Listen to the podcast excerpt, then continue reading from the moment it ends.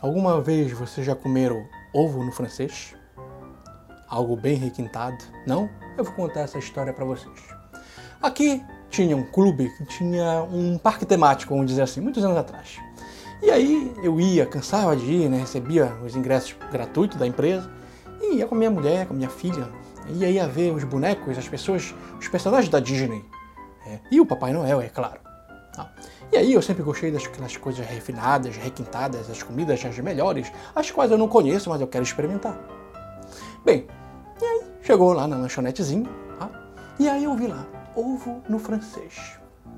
Eu disse, caraca, moleque, deve ser algo muito chique, muito gostoso, alguma especiaria de algum país desse. Né? Afinal de contas, inclusive, o clube era português. E aí, eu disse, não, eu vou querer isso aí. Moço, por favor, me veja um ovo no francês. E a minha mulher, ela já é mais escabriada, né? mais medrosa. Ela pediu algo qualquer, algo mais comum. Né?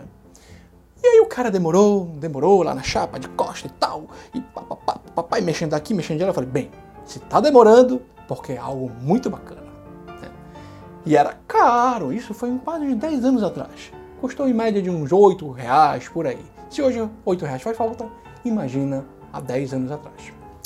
E aí custou, eu falei, deve vir aquela coisa adubada, aquela coisa cheia, né? o aroma deve vir, quando ele se virar, nossa, que gostoso.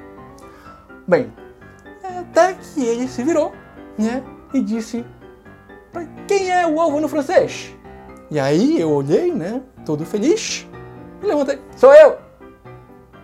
Moleque, quando eu olhei bem na mão dele, eu olhei assim, já mudei, né? Sou eu. Já sabe o que era novo no francês? Não? Não sabe? Pão com ovo, moleque. Pão com ovo, moleque. Pão, pão. Eu, eu, moleque, eu até me arrepiado. Eu disse, não, tem, tem que ter. O cara, o cara demorou, bicho. Eu abri o pão, uma fatia de pão, ovo, outro pão.